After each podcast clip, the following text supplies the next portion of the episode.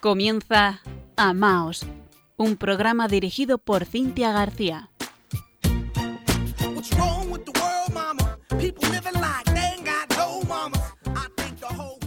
Queridos oyentes de Radio María, muy buenas noches. Les saluda Cintia García desde Murcia. Y en la parte técnica nos acompaña nuestro querido e imprescindible Fran Juárez.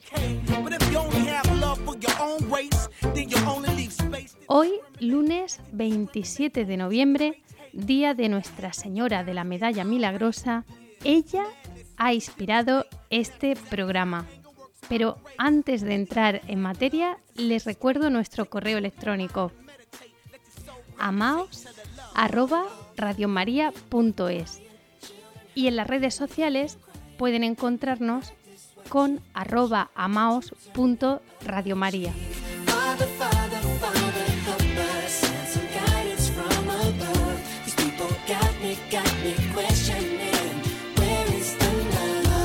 Muchísimas gracias por todos los mensajes que, hemos recibido. Hemos seleccionado un par de ellos. Paquita Escalona de Madrid nos decía, buenas tardes, soy una asidua oyente de Radio María y les quería comentar que me han gustado mucho los dos programas de Amaos. A veces no lo puedo escuchar, pero lo hago en otro día y a otra hora gracias a los podcasts. Me ayuda mucho la temática que tratan, el amor de Dios y cómo conocerlo mejor a Él y a nosotros mismos. Intentaré no perderme ninguno de los programas Muchos ánimos y adelante que nos ayudan mucho en nuestro camino de la fe. Muchas felicitaciones y que Dios les bendiga. También nos ha escrito Fernando de Ávila que nos decía felicidades por su programa del lunes 30 de octubre. Simplemente extraordinario, no lo conocía ni estaba informado de este nuevo programa en Radio María. Lo cogí por casualidad al pasar a otro dial me ha gustado mucho y lo voy a meter en mis favoritos de Radio María. Siga charlando mano a mano con don Pedro García Casas. ¡Qué fenómeno! ¡Qué, qué maravilla! ¡Cuánto me ha iluminado! Persona, libertad, elegir entre lo bueno y lo mejor en cada momento. Amar como la meta de la libertad. ¡Ay, qué bonito y verdadero es todo lo tratado! Siga en esta línea desmenuce todo ese mundo fascinante de la persona, libertad, virtud, amor, vida buena, beatitud. No baje el nivel. Vuelvo a traer muchas veces a don Pedro García Casas, lo bueno no cansa jamás. Al final de cada programa, por favor, anuncie la fecha del siguiente. Adelante, ánimos, que Dios y la Virgen le bendiga. Un abrazo, un oyente agradecido.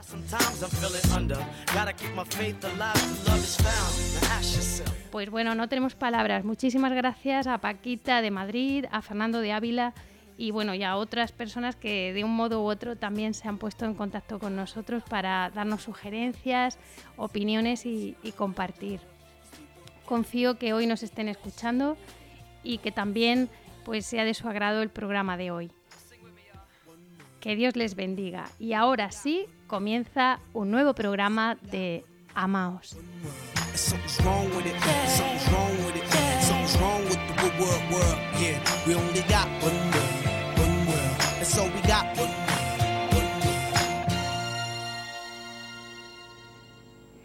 Esta noche nos centramos en el amor de María y en su diálogo de amor con la humanidad.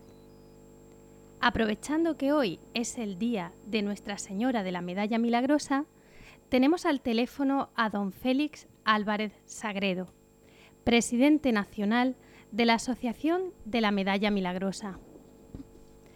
Don Félix es sacerdote de la Congregación de la Misión Padres Paules burgalés de nacimiento y después de su ordenación en Salamanca, han sido muchos los países donde ha desarrollado su ministerio, principalmente de profesor, traductor, en misiones populares, como director de las Hijas de la Caridad en España y en el Magreb, y visitador o provincial aquí en España. Desde estudiante le gustaban mucho los idiomas y ha tenido oportunidad de aprender varios que le han sido de mucha utilidad, pues desde hace más de 20 años asiste en calidad de traductor a muchos encuentros y asambleas internacionales en Europa, Oriente Medio y América. Pero su actividad preferida ha sido la pastoral directa con toda clase de grupos y personas. Le gusta la lectura, pero también el trato directo con las gentes, el diálogo, la colaboración. Incluso vivió una experiencia muy positiva y enriquecedora como cura obrero en una fábrica de coches en Alemania.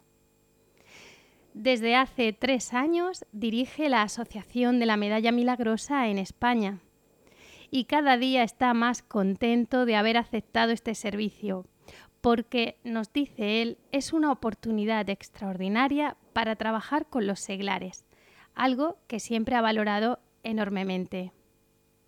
Muy buenas noches, don Félix. Buenas noches. Pues le agradezco muchísimo que nos acompañe hoy en este nuestro tercer programa de Amaos y en un día tan especial. Nuestros oyentes es muy probable que ya conozcan la medalla milagrosa y que hayan escuchado la historia de esta medalla, cómo la Santísima Virgen en persona le presentó a la joven Sor Catalina Labure, hija de la Caridad, el modelo de esta medalla donde la Virgen aparece como Inmaculada, Reina, Corredentora y Medianera de las Gracias. Y así le pidió que se acuñara esta medalla conforme al modelo que ella misma le había mostrado. Y le dijo, las personas que la lleven con confianza recibirán abundantes gracias. Es evidente que esta medalla es un fruto del amor de María para sus hijos y ofrece una especial protección suya de madre. Don Félix, yo le quiero preguntar qué diferencia hay entre esta medalla y un amuleto y cómo hemos de llevar esta medalla. Bien, yo voy a exponer brevemente mi opinión sobre el fundamento de medalla milagrosa, como de cualquier otra imagen de la Virgen bajo distintas advocaciones, sea por ejemplo Virgen del Carmen, Virgen del Pilar, nuestra Señora de Fátima, de Lourdes. El Papa Juan Pablo II, en su exhortación sobre el misterio de María, la Redentoris Mater, hay un punto que a mí siempre me ha gustado mucho y que he comentado multitud de veces cuando él habla de la geografía mariana, refiriéndose a prácticamente el hecho de que en casi todas las regiones del mundo hay distintas advocaciones de la Virgen, expresando lo que los fieles han sentido a lo largo de su vida respecto de María. Por lo tanto, la diferencia entre ese amuleto y demás y llevar la imagen de la milagrosa o de cualquier otra imagen bajo distinta advocación de la Santísima Virgen es o brota de esa relación personal con ella a través de la fe, porque el creyente, lo fundamental en él es que admite esa relación con lo trascendente, es decir, esa posibilidad de comunicarse con el Señor, pero también con aquellas personas, evidentemente, que el Señor ha elegido, como es el caso de María, para ser la madre de su Hijo. Es curioso realmente ver, por ejemplo, en la primera parte de los Evangelios, sobre todo de Lucas y de Mateo, cómo María es la protagonista de todas esas escenas que nos describe esos capítulos. Vamos a celebrar dentro de muy poquito tiempo la Navidad y realmente eh, esos evangelios son los que más utilizamos como texto para conocer en profundidad los relatos de la Virgen que es elegida. Eh, yo recuerdo una experiencia muy bonita que tuve hace mucho tiempo, hace unos años, precisamente cuando se inauguró la Basílica de Nazaret, la nueva Basílica de la Anunciación de Nazaret. Yo me encontraba allí porque estuve haciendo estudios en Israel y ese día me llamaron las hermanas de Nazaret para que celebraran la Eucaristía por la mañana, el día 25 de marzo, que renuevan los votos, las hijas de la caridad. Y había cantidad de obispos, cardenales y demás, y muchísimos fieles. Y en la gruta de, la, de la Anunciación, allí celebramos la misa a las 7 de la mañana. Por lo tanto, es este texto lo que para nosotros más nos mueve a relacionarlos constantemente con nuestra Madre del Cielo. El Evangelio, como digo, los eh, Mateo y Lucas sobre todo, son los que más nos hablan del misterio de María en cuanto a su relación íntima con la persona de Jesucristo, desde la concepción realmente hasta la muerte, la resurrección y la venida del Espíritu Santo sobre los apóstoles, la comunidad de los discípulos de Jesús, donde estaba María presente. En el Evangelio de San Juan, por ejemplo, pues tenemos dos momentos clave en la vida de María. Es curioso, San Juan solamente menciona estos dos relatos. El primero es en las bodas de Caná, con todo el simbolismo que lleva ese texto precisamente. Es el protagonismo, es el recuerdo, es como el anticipo de esa alianza nueva que Dios va a establecer con toda la humanidad en la persona de Jesucristo y eso está muy bien representado en esas bodas que celebra en Caná de Galilea y a las que Jesús con sus discípulos son invitados a participar en la fiesta. El vino que surge de ese milagro, signo lo llama San Juan, en el cual Cristo acepta la invitación de la Madre para que intervenga y convierte el agua en vino, tiene todo el simbolismo evidentemente, pues yo diría que anticipa un poco el sacrificio de Cristo en la cruz, también el agua es símbolo del bautismo, de la gracia, etcétera. Por lo tanto, yo creo que estos son precisamente los fundamentos importantísimos de esta advocación, de esta devoción a la Virgen de la Medalla Milagrosa, como en cualquier otro nombre eh, que tengamos mariano. Eh, la medalla evidentemente tiene todo un simbolismo riquísimo, ¿eh? Que es plenamente evangélico, tanto el, verso como el reverso de la medalla. Lo he mencionado al principio eh, y quiero, quiero insistir sobre ello. Yo me gustaría terminar esta primera pregunta o la respuesta a esta pregunta con eh, una frase que encontramos en el documento quizá más importante del Concilio Vaticano II, la Lumen Gentium, que habla de la Iglesia, que habla también de Jesucristo, que habla de los laicos, de los cristianos, y habla sobre todo también de María. Es el último capítulo. María íntimamente unida al misterio de Cristo y al misterio de la Iglesia. Y ahí se nos dice lo siguiente, que la verdadera devoción a María se basa sobre todo en un conocimiento de los datos objetivos que nos muestra la palabra de Dios de ese conocimiento objetivo de los datos de la revelación surge una gran admiración hacia María y de esa admiración brota un deseo sincero y fuerte de imitar sus virtudes. Yo diría que este es el fundamento sólido realmente, vinculado con la fe, ¿eh? de ese llevar la medalla con devoción como expresión del amor y de la unión íntima con nuestra querida Madre María, la Madre de Jesús, la Madre de la Iglesia, la Madre de toda la humanidad. Es verdaderamente precioso. Y bueno, yo he utilizado la palabra amuleto pues para significar, porque hoy día parece como muy popular que la gente se cuelga cosas y ese carácter supersticioso que tiene, ¿no? Y evidentemente la medalla milagrosa es muy distinta, ¿no? Y, bueno, pues refleja, tiene una profundidad, como usted nos ha dicho, impresionante. Yo voy a confesar en antena que llevo siempre la medalla milagrosa conmigo. La llevo en un colgante junto a una crucecita de madera, la llevo bendecida, la llevo con confianza y en más de una ocasión eh, pues he dicho la jaculatoria que contiene y que nos enseñó la Santísima Virgen. Oh María sin pecado concebida, rogad por nosotros que recurrimos a vos. Y bueno, pues también la he regalado a muchos amigos porque supe que la Madre Teresa de Calcuta eh, la regalaba.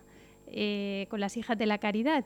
Y, aquí le quiero yo preguntar, don Félix, porque he observado qué relación tan estrecha ha tenido siempre la medalla milagrosa con los hijos y las hijas de la caridad.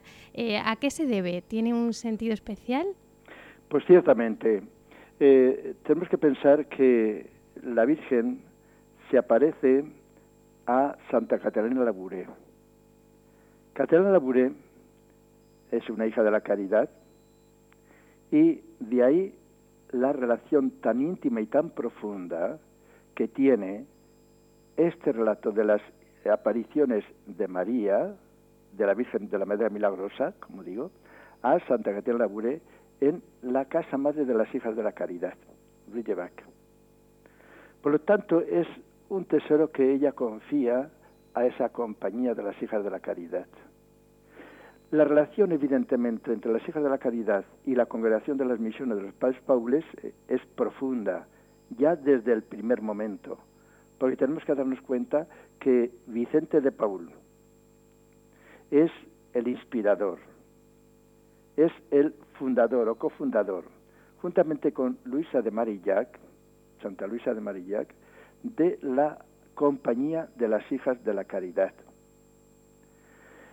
La dirección de las Hijas de la Caridad o la ayuda, diríamos, de las Hijas de la Caridad en cuanto a eh, la congregación de la misión, pues prácticamente desde los orígenes hemos estado en colaboración profunda, constante, unos y otros. Por una razón muy sencilla, pienso yo. Primero, por la fundación. Segundo, por la misión también. San Vicente, como sabemos, eh, es el apóstol de la caridad. Este año precisamente celebramos el 400 aniversario del el comienzo del carisma vicenciano. Ha habido muchísimos acontecimientos, lógicamente, eh, no solamente aquí en España, en el mundo entero. El último acontecimiento importante fue el simposium que tuvo lugar en Roma en el mes de octubre del 12 al 15. Dentro de los actos organizados con la ocasión de este simposium, tuvimos la audiencia con el Santo Padre en la Plaza de San Pedro. El Padre General, el nuevo Padre General, Tomás Maverick, tuvo un saludo de eh, presentación de la familia vicenciana en la Plaza de San Pedro y después la homilía o el mensaje del Santo Padre a toda la familia vicenciana. Yo he querido señalar este hecho porque realmente aquel humilde comienzo, tanto de la congregación de la misión, fundada por San Vicente de Paul, como el comienzo de la Compañía de las Hijas de la Caridad, ha ido expandiéndose a lo largo de estos 400 años de una forma extraordinaria. Evidentemente, ambas comunidades, más todos los ramas de la familia vicenciana que ha ido surgiendo a lo largo de estos 400 años, porque incluso hay una de las ramas de la familia vicenciana como son la AIC, Asociación Internacional de Caridad, que fue fundada por Vicente de Paul en Chatillon. Una de las dos experiencias que a Vicente le cambió completamente, diríamos que, la orientación de su vida. A partir de esas experiencias que descubrió la miseria material, en este caso, y anteriormente la miseria espiritual, la pobreza espiritual, San Vicente acepta como un signo del cielo dedicarse en cuerpo y alma a los más necesitados, a los pobres, para intentar llevarles esas respuestas adecuadas a sus necesidades, tanto materiales como espirituales. Hay las hijas de la caridad, evidentemente, yo diría que sobre todo protagonizan ese acercamiento al pobre para darle todas esas eh, respuestas a las necesidades que el pobre experimenta. Los ancianos, los enfermos, los pobres, los mendigantes, etcétera, todos ellos encuentran en el espíritu que mueve a la compañía de las hijas de la caridad una respuesta global a sus necesidades. También les decía San Vicente a las hijas de la caridad que no solamente había que contentarse con llevarles el pan, expresión de la respuesta a las necesidades materiales, sino también el mensaje del Evangelio. A nosotros, padres Paules, digamos que lo primero es llevarles el Evangelio, pero también sin descuidar la asistencia material, la respuesta a sus necesidades materiales. Entonces, la Asociación de la María Milagrosa surge, como digo, en el ámbito de, en el seno de la eh, Compañía de las Hijas de la Caridad, a través de esas apariciones a Catalina Labouré. Es una encomienda que la compañía acepta por parte de la Virgen. Al principio tuvo sus pequeñas dificultades hasta ser reconocida, pero después, evidentemente, dados los signos que acompañaron a la distribución, a la propagación de la medalla, todo el mundo aceptó que era un signo del cielo que tendremos que honrar, pues con todas las consecuencias que ello entraña. Entonces creo que esta pregunta que me ha hecho de cuál es la relación entre las apariciones, la medida milagrosa y todos los miembros de la familia vicenciana, comenzando con la congregación de la misión o padres paules y las hijas de la caridad, creo que es evidente después de estos pequeños rasgos, además, que yo he intentado pues dar de una forma rápida, breve y muy resumida. Muchas gracias, porque creemos que, se saben, ¿no? Y hay muchos detalles bellísimos, pues que no se conocen, ¿no? Y bueno, pues aquí Radio María está haciendo esta, esta labor de, difusión y, le agradecemos mucho este, este testimonio. Yo eh, leí, leí de un filósofo y escritor francés, Jean Guiton, que, que él se maravillaba ante dos cosas. Primero, de la grandísima riqueza de significado, como ha dicho usted antes, que contiene y sugiere la medalla milagrosa para un cristiano de cualquier cultura y en tan poquitos trazos, ¿no? Eh, es algo que a él le, maravillaba. Y segundo, pues de su rápida difusión, quizás por esos signos que, que, usted ha comentado. Don Félix, usted que viaja tantísimo, creo que ha visitado los cinco continentes, conocerá muchísimos testimonios. A nosotros nos gustan los testimonios porque nos conmueven y nos ayudan en el camino de la fe. ¿Nos puede compartir algún testimonio importante de la acción de esta medalla como signo de la protección especial de María?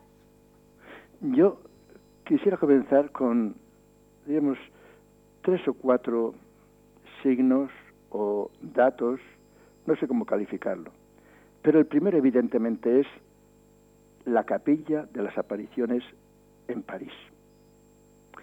Porque ese es como el manantial de donde brota esta riqueza tan admirable que después, digamos, pues ha inundado el mundo entero. Y creo que esta comparación es adecuada en este sentido.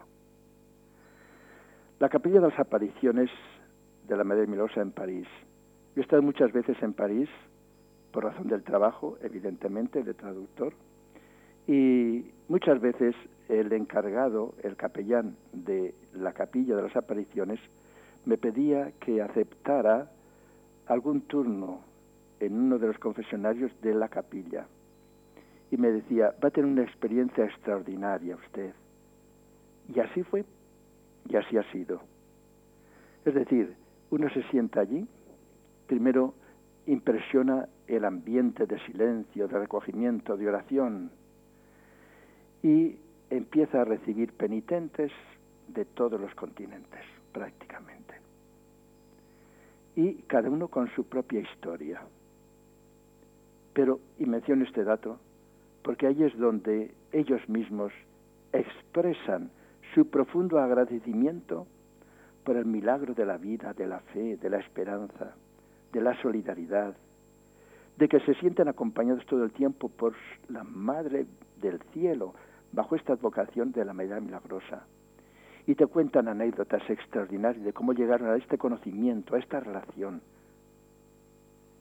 Recuerdo que un día, pues tuve que, tuvieron que intervenirme en París para eh, una operación muy sencilla, pero la enfermera que me cuidaba, o que nos cuidaba porque éramos dos en la sala, decía, padre, sé que usted es eh, lazarista, a Paul, digo sí, y me dio un testimonio extraordinario. Dice, mire usted, padre, yo todos los días, antes de venir al trabajo, paso por la capilla de las apariciones. Dice, para mí ha sido, desde que lo descubrí y experimenté su protección, una ayuda insustituible en el quehacer de cada día. Es un testimonio magnífico realmente. Y cuando uno vaya y vea tantas personas de, de todos los continentes arrodillándose, orando, reconciliándose con el Señor, yo creo que este es un testimonio de la fuerza y de la eficacia de esta advocación de la Virgen de la Media Milagrosa con respecto a la reacción y respuesta de todos los creyentes. Segundo testimonio que yo tengo es pues el de eh, Filadelfia. También yo visité el santuario de Nuestra Señora de la Milagrosa de Filadelfia, Virgen Milagrosa de Filadelfia, porque allí pues eh, reciben diariamente peregrinos de todo Estados Unidos y también de Hispanoamérica. Era impresionante ver la multitud de personas que mañana y tarde llegan hasta ese santuario para agradecer a nuestra Madre del Cielo tantos favores, tantas gracias recibidas. Y aquí en España tenemos la Basílica de la Medalla Milagrosa de Madrid. Hay constantemente también llegan peregrinos de toda España. Yo como director nacional, evidentemente, pues conozco todos estos datos porque tenemos un boletín, Medalla Milagrosa, en el que intentamos reflejar las actividades de la asociación y muy en particular todas estas celebraciones, encuentros, jornadas de formación respecto de los miembros de la Asociación de la Medalla Milagrosa. Pero como digo, es un testimonio permanente, constante, de devoción, de fe de agradecimiento hacia la medalla milagrosa, la Virgen de la medalla milagrosa. Evidentemente que los testimonios podrían ser muchísimos. Yo recuerdo en Málaga visitando una vez el centro local, pues después de hablar yo un poquito, me fijé en una señora mayor, pero que estaba pues como sonriente al expresar yo mi admiración por los testimonios que había oído en otro lugar y una señora me dice, padre, se ve que le está impresionando la expresión del rostro de esta compañera. Digo, pues sí, me está impresionando muchísimo. Y me dicen, pues mire, es una señora que se quedó viuda, pero desde hace años, todos los días ella invita a dos muchachos de la calle para que compartan con ella el pan. Es decir, le invita a comer. Y yo entonces le pregunté a ella y me dijo, padre, es que yo tengo mucho que agradecer a la Virgen de la Medalla Milagrosa. Y esa es una pequeña muestra, demostración, gesto que el Señor me ha inspirado para agradecerle de alguna manera tantos favores recibidos. Pero como digo, son personas de toda condición, de toda edad. Eh, eh, me llevan, por ejemplo, WhatsApp ayer mismo, de dos niños me lo envía su mamá, ciertamente, rezando ante la urna de la Virgen de la Media Milagrosa. Ya saben que tenemos la visita domiciliaria, es una pequeña urna donde está la imagen de la Virgen de la Media Milagrosa y va visitando distintas familias. Bueno, pues son miles y miles y miles de familias las que visita aquí en España. Digo miles de familias porque miembros de la asociación pues eh, es difícil hacer un cómputo exacto, pero creemos que se acercarán, rebasaran, rebasaran incluso los 60.000 miembros aquí en España. Pero, eh, como digo, la visita domiciliaria eh, pues hace esa presencia posible de la Virgen de la Media Milagrosa en tantos miles y miles de familias aquí en España. Yo quisiera incluso citar dos casos también que me impactaron muchísimo. El primero es en eh, Beirut, vamos, en el Líbano.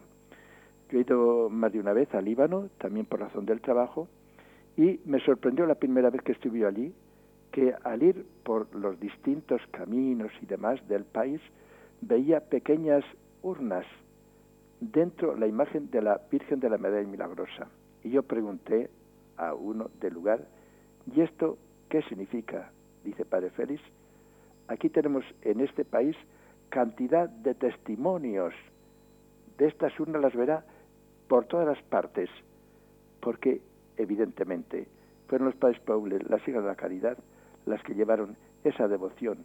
El país lo aceptó, lo ha asumido, diríamos que con un profundo agradecimiento, y esa es la prueba, la demostración de que ha calado hondo en la mente y en el corazón y en la fe de todas esas gentes. Y el último testimonio me gustaría también, eh, como he dicho antes, eh, yo he estado director de Hijas de la Caridad en el Magreb y en concreto en un pueblo de Argelia, en Tenés, hay una comunidad de Hijas de la Caridad. Y a mí me sorprendió como un día visitando el pueblo, pues vi una plaza grande, en el centro una columna y encima de la columna la imagen de la Virgen de la Medalla Milagrosa. Y con qué admiración, con qué respeto la gente la saludaba. Eso lo presencié yo en los momentos que estuve por allí, pues dando un pequeño paseo. Es decir, serían interminables los ejemplos, los casos de admiración y también de devoción entrañable a la Virgen de la Medalla Milagrosa por la cantidad de signos, milagros, favores, etcétera, que derrama sobre toda la humanidad. Eh, como ha dicho antes, la expresión de la medalla, de la imagen, la Virgen, con los brazos extendidos y esos rayos que se desprenden de los dedos de las manos de la Virgen, significan, ella lo explicó muy bien, las gracias que a través de ella Dios derrama sobre toda la humanidad. Realmente son muchísimos, pero yo creo que con esto que acabo de decir, pues es una especie de eh, síntesis de lo que eh, más eh, despacio, con mayor más tiempo podríamos hablar sobre la cantidad de testimonios que podríamos aportar en este sentido. Pues, don Félix, muchísimas gracias. Es impresionante escucharle y confío que, que podamos volver a compartir, si Dios quiere. Y pues eso, le damos las gracias de corazón por haber estado en este programa con nosotros, un programa dedicado a Nuestra Señora de la Medalla Milagrosa y al amor de María, a su diálogo de amor con toda la humanidad. Muchas gracias ¿eh? por haberme invitado. Gracias. Buenas noches. Buenas noches. Don Félix Álvarez Sagredo, presidente nacional de la Asociación de la Medalla Milagrosa. Y continuamos nuestro programa con María.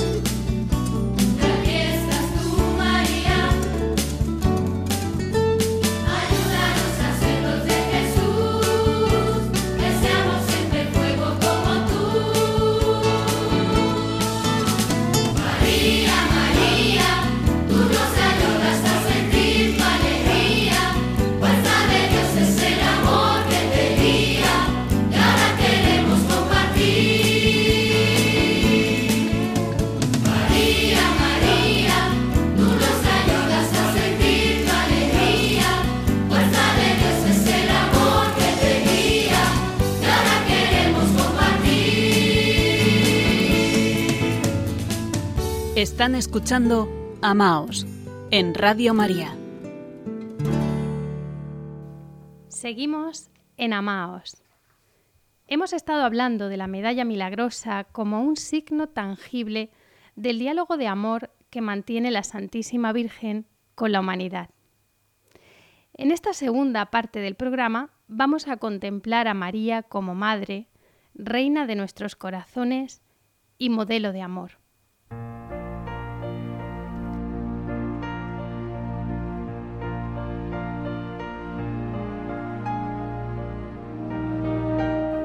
Es de sentido común pensar que si Dios ensalzó de tal modo y con tal dignidad a María como la mujer más perfecta de la creación es porque quería que nos mirásemos en ella. Lo cierto es que María era y es una mujer. ¿Y qué mejor referente para fijarnos en una persona como modelo y estímulo para nosotros, sino ella, que es el ideal significado por Dios? Es mirar a María y ver la luz. María es la elegancia, la entrega de sí, el trato sencillo, la escucha y la consideración. Toda de Dios. María es el ejemplo. Pero ¿y su fortaleza? ¿No les parece a ustedes que María es a la vez dulce y heroica? Su interior brilla es clemente, compasiva. No hay en ella atisbo de distorsión o superioridad. María vive la humildad auténtica, no la encogida, pues ella confiesa la verdad.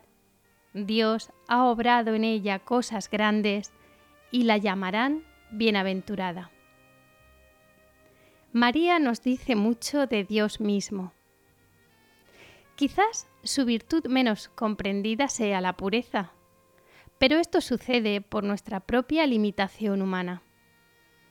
Esta simplemente nos impide hacernos pequeños para dejar que Dios sea Dios y poder preguntarle con la confianza de hijos, Padre, ¿qué significa? Quizás así, y aunque pueda ser que de momento no nos guste, seamos capaces de escuchar la respuesta que la pureza es amada de Dios, un tesoro del que resurgen nuevas virtudes y un conocimiento más íntimo de Dios.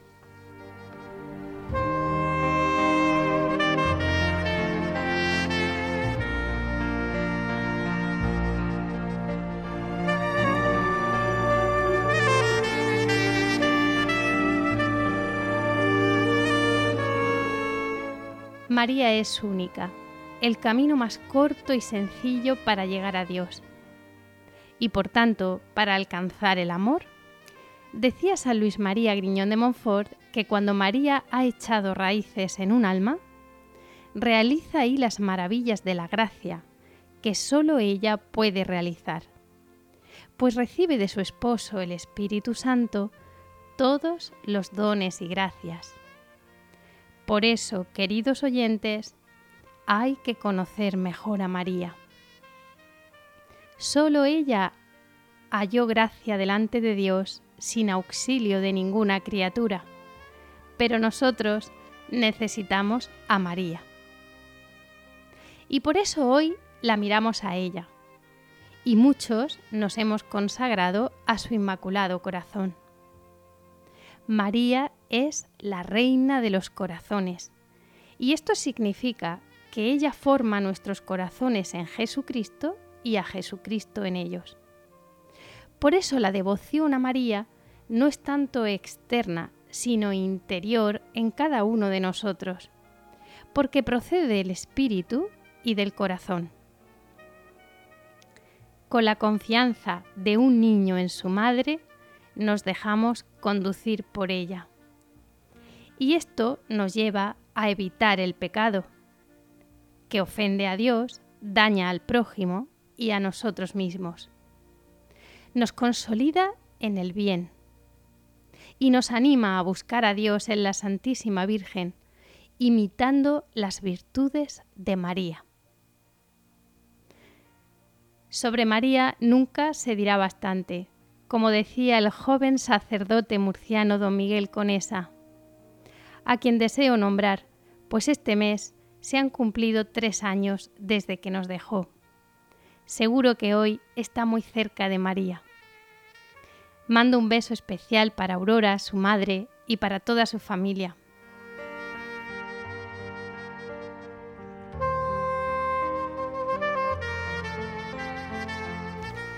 Otro sacerdote murciano muy querido para mí es don Juan García Inza, a quien también mando un saludo especial porque sé que nos está escuchando. Me consta que no se pierde ningún programa de Amaos y confío de corazón que pueda acompañarnos pronto como invitado. Don Juan ha escrito al menos 17 libros y en el año 85 publicó unas meditaciones bellísimas sobre las virtudes de la Virgen. 31 virtudes, una para meditar cada día del mes. Es una preciosidad de publicación con ilustraciones de Montero que ni siquiera sé si está a la venta, porque salió de forma extraordinaria, con motivo del bimilenario del nacimiento de la Madre de Jesús. En la dedicatoria de don Juan podemos leer, A mi Madre María del cielo y a mi Madre María de la tierra, con profunda gratitud de hijo. Y es que, como bien nos dicen estas meditaciones, nuestra Madre del Cielo, que tanto nos quiere, está llena de gracias y de virtudes. Cuanto más la conozcamos, más la amaremos. A María la imaginamos sencilla, trabajadora, ordenada, de mirada limpia y pura, alegre, servicial, ejemplo vivo de cómo ha de ser nuestro amor humano sincero, sacrificado, limpio, constante, divino. La vida cotidiana exige una gran fe. Y la fe es la virtud de la absoluta confianza en Dios, para hacer su voluntad con alegría. En María encontramos un corazón repleto de fe. Ella es la imagen de la esperanza. María espera en Dios y la esperanza es la que nos llena de ilusión y de alegría. La Virgen perfeccionó su caridad en esa escuela viva que era el trato íntimo y diario con Jesús. María ama a Dios sobre todas las cosas, con toda su alma con todas sus fuerzas y ama al prójimo sinceramente por amor de Dios. Ella es la madre del amor hermoso. Ella es lección de una vida limpia, de un corazón que sabe querer. Si pudiéramos resumir en una palabra todo lo que es María, diríamos sencillamente que es santísima. La Virgen es la llena de gracia, la que está más cerca de Dios, la que ha sabido cumplir como nadie su voluntad. María es la síntesis del cristianismo, el resumen de todo lo que ha de ser nuestra vida de bautizados. La Iglesia se mira en ella para ser fiel a Cristo. María es nuestro modelo en todo.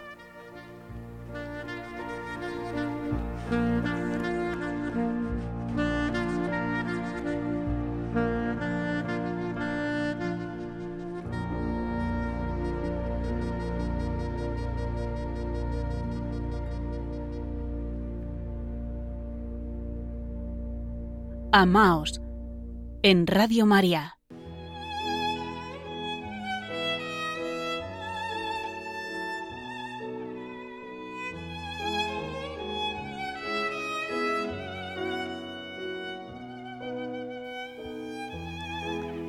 Vamos a cerrar este programa, como siempre, con una oración sobre el amor. En esta ocasión dirigida a María, en palabras de San Alfonso María de Ligorio. Oremos.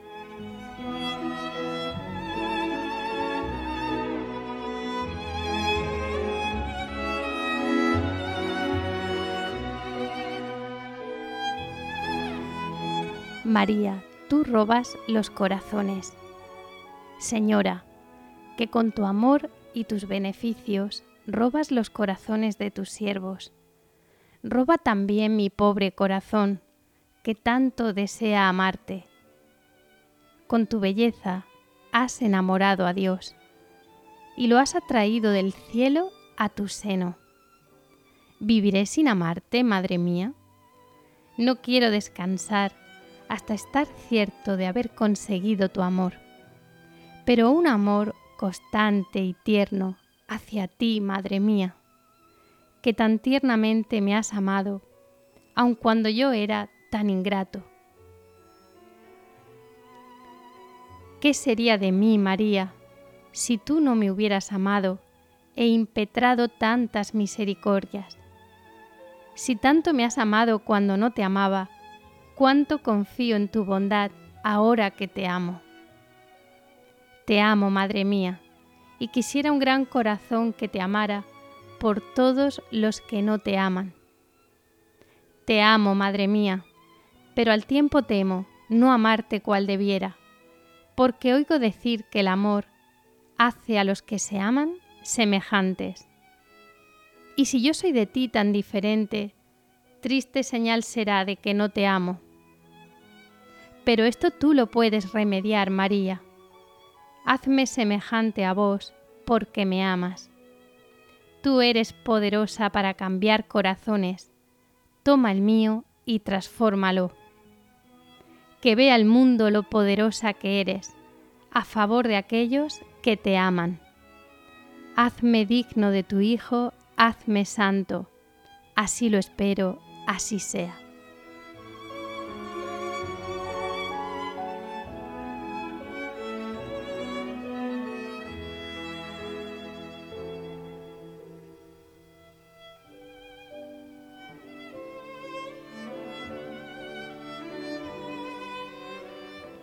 Les agradecemos su compañía. Ya saben que pueden enviar sus sugerencias, comentarios y preguntas a nuestro programa Amaos a través del correo electrónico amaos@radiomaria.es. Si Dios quiere, nos volvemos a encontrar el mes que viene, el día de Navidad, el lunes 25 de diciembre a las 21 horas. Un lujo celebrar la Navidad con ustedes. Les esperamos y hasta entonces continúen escuchando la programación de Radio María. Y ya saben, amaos. Un saludo y que Dios les bendiga.